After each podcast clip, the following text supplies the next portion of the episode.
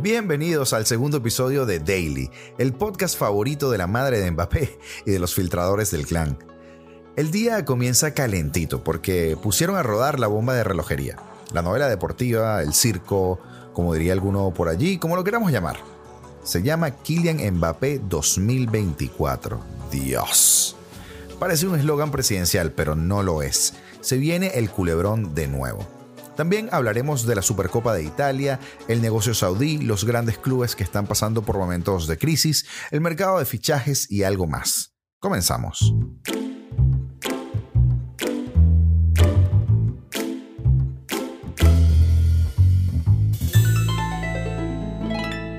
Grandes clubes tendrán siempre grandes rumores y también grandes protagonistas.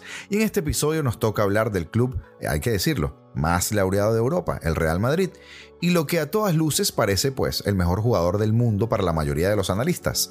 A primeras de cambio al menos, el más caro sin duda alguna. Al parecer, eh, lo que se está filtrando no viene de hoy y además los rumores a principio de temporada parecen ser muy ciertos, pero ya te vamos a colocar en contexto.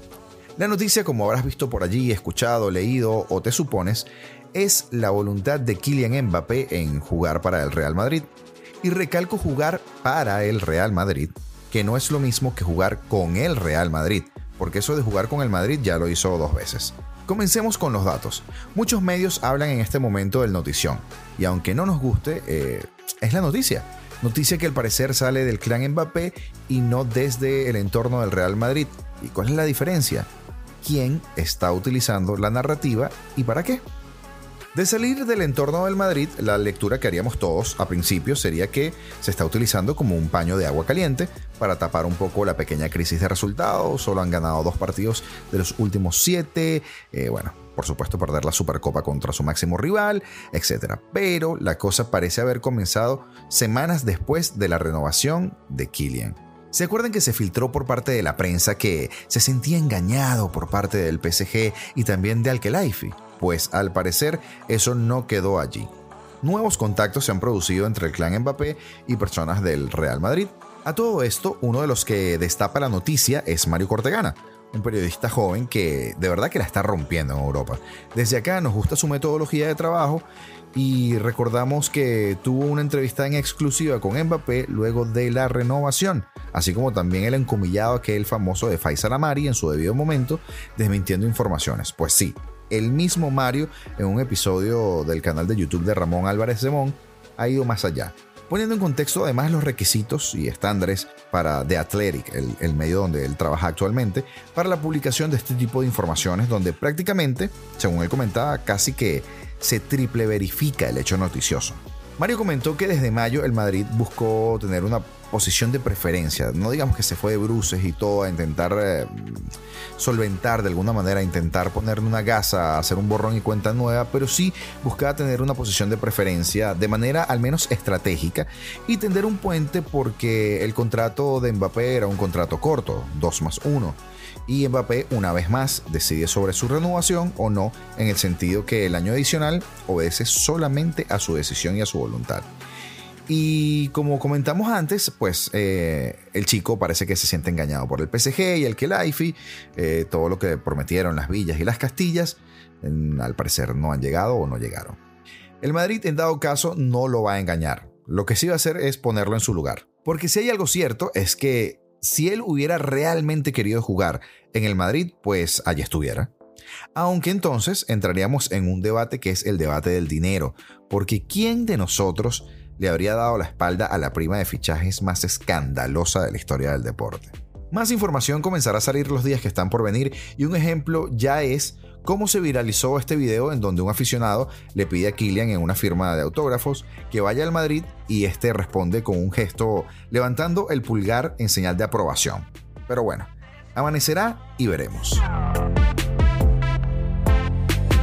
Y ahora cambiamos de tema y hablamos de la Copa del Rey, en donde Osasuna ha dado la campanada. Se cargó al actual campeón en tanda de penaltis y el Atlético de Madrid avanzó. A esperas de que llegue Memphis, pues el Atlético ahí va. Se definió desde el club la Copa como un objetivo importante esta temporada y pues recordamos que la Atlético de Madrid pues está eliminado de la Champions. Y pues a Simeone prácticamente le han obligado a jugársela sin cubrir las bajas de, de los jugadores que se han marchado. Y de momento se ha metido en cuartos de final, pues donde seguramente se va a poner un poco complicada la cosa. Después de un partido con más sombras que luces, pero está en cuartos. Y pues ganando el partido además ganará tiempo. El estado de forma de Llorente y la aparición de Correa, al que por cierto, la titularidad le ha vuelto a durar lo que dura un suspiro, resultaron letales para un levante que por supuesto pues merecía mucho más. Y hablando de copas, la Supercopa de Italia en Arabia Saudita, el Inter le dio un repaso general a un Milan que estuvo pues prácticamente frustrado en todo el partido. No existió final como tal. Se pareció, por cierto, a la otra Supercopa que se jugó anteriormente allí mismo, uh, en Riyadh donde la Supercopa italiana aterrizó para quedarse también. Es un grandísimo negocio lo que están haciendo los árabes en cuanto a llevar fútbol de calidad, fútbol internacional. El Inter dio anoche una lección de lo que es solventar una final en dos zarpazos. 1 a 0, Tum, tómalo, Federico Di Marco. Una gran jugada de ataque y Pácata, 2 a 0, Edin Seco en una jugada personal en el área. Y así solventó el tema el Inter, ante un Milan que incluso estaba jugando mejor, tras el 1 a 0, pero que vio atónito cómo su rival le superaba en las áreas. El Milan fue poco solvente en su área y fue ineficiente en el área contraria. Y pese a que Rafael Leao, que fue el mejor de los Rossoneri, y compañía tuvieron más de una ocasión, pues así quedó, 3 a 0. Noche fría en Riyadh, 3 a 0 terminó el partido y hay que tomar en cuenta el trabajo que se está haciendo en Arabia Saudita, que podemos comentarlo en otro episodio, porque están llevando fútbol de nivel y todo esto con miras a ganarse la localía del Mundial 2030. Historia parecida a la de Qatar. Y hoy, por un lado, tendremos el drama del Real Madrid-Villarreal, un partido trascendental, importantísimo para los merengues que de no ponerse las pilas, pudieran ver su segundo título del año esfumarse. Pero también tendremos el partido entre el PSG y el Al Nacer, o lo que es lo mismo para la gente, el duelo Messi versus Cristiano, parte número 750 o algo así, en donde, por cierto, un fanático ha pagado 2.6 millones por un ticket VIP para presenciar el encuentro. A mí me tienen que estar grabando. Por un partido intrascendente. Pagar 2 millones y medio. Bueno, el ticket especial se llama Vision the Imagination y fue una subasta. Comenzó en 260 mil, pero terminó, como les digo, en 10 veces más el valor.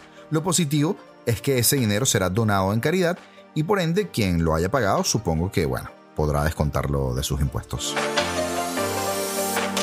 La derrota del Real Madrid en la final de la Supercopa de España vuelve el foco hacia el club del Bernabéu, pero este no es el único de los grandes de Europa que atraviesa momentos de dificultad. De hecho, otros dos campeones de Europa recientes, como lo es el Liverpool en 2019 o el Chelsea en 2021, están inmersos en crisis mucho más graves, de las que por supuesto tampoco escapan potencias como el Manchester City, el PSG, el Chelsea o la misma Juventus. Mira, el peaje del Mundial parece que ha estado pegando duro, pero no a todos. Comenzamos con el Real Madrid, derrotado en la final de la Supercopa ante su máximo rival, que también le aventaja en la liga, competición que los blancos ganaron en la 21-22 con cuatro jornadas de antelación, pues suman los de Ancelotti dos derrotas en los últimos tres partidos. Ante Villarreal en la liga, ante el Barça en la Supercopa y además un empate porque solo pudo ganar en penaltis ante el Valencia en la semifinal de Riyadh. La vuelta de Qatar ha penalizado a los blancos, que una vez regresados del Mundial solo han logrado dos victorias y de manera muy apurada, apretaditos ahí en el final, ante el Valladolid en la liga y el Cacereño en la Copa. Tras un arranque bastante vigoroso, los blancos empezaron a perder fuelle y bueno, la pausa mundialista eh, le hizo un poco de daño, derrotas en Leipzig y sobre todo en Vallecas, para sembrar dudas sobre el futuro de un equipo que defendía hasta cuatro títulos de 2022 y de los que ya ha dejado escapar uno. Hoy en la cerámica se juega a seguir vivo en la Copa, un partido cargado de veneno y mucha trampa tras la derrota en Arabia. Y el campeón de las últimas dos Premier League y de cuatro de las últimas cinco tiene muy, muy, muy complicado revalidar el título de campeón de la que todo el mundo dice es la mejor liga del mundo. La irrupción del sorprendente Arsenal de Mikel Arteta penaliza a la escuadra de Pep, que está a 8 puntos de los Gunners. Los Citizens han perdido sus dos últimos partidos, dos derrotas muy dolorosas, eliminados de la Carabao Cup por el Southampton y una derrota muy polémica en el derby del Manchester ante el United, al que por cierto arrasaron 6-3 en la primera vuelta. Además, empezaron el curso con derrota en la Community Shield, Supercopa Inglesa, ante el Liverpool y la FA Cup y sobre todo la Champions se perfilan a estas alturas como los grandes objetivos. Digamos que hasta la tabla de salvación, de lo que sería el séptimo proyecto de Guardiola en lo que sería el club de Etihad.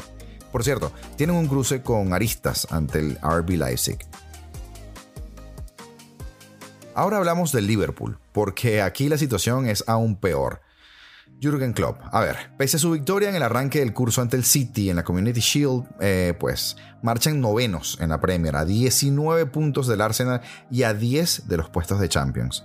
Eliminados de la Carabao Cup y a, expensas de un replay en la FA Cup ante el Wolverhampton, que se juega por cierto esta noche, su último partido fue una estrepitosa derrota en partido de la Premier ante el Brighton por 3 a 0.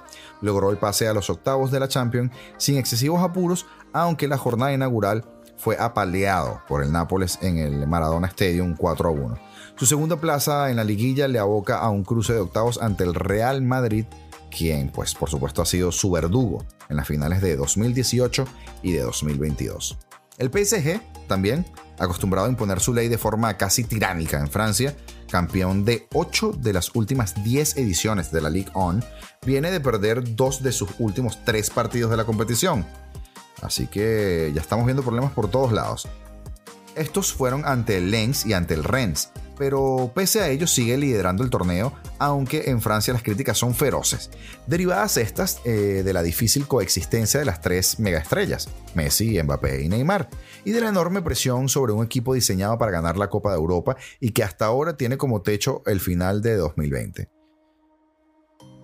Abre el curso con una victoria en la Supercopa eh, y sigue vivo en la Copa, pero su horizonte europeo aparecen ahí nubarrones. Tras ser el segundo en fase de grupos por detrás del Benfica, se medirá en octavos al Bayern de Múnich, el único de los cuatro últimos campeones de Europa que sigue a un nivel alto en la 22-23, con una sola derrota ante el Augsburgo en septiembre de 2022. Y esa es la única derrota que lleva en toda la temporada, aunque en Alemania aún no se ha retomado la competición tras el Mundial.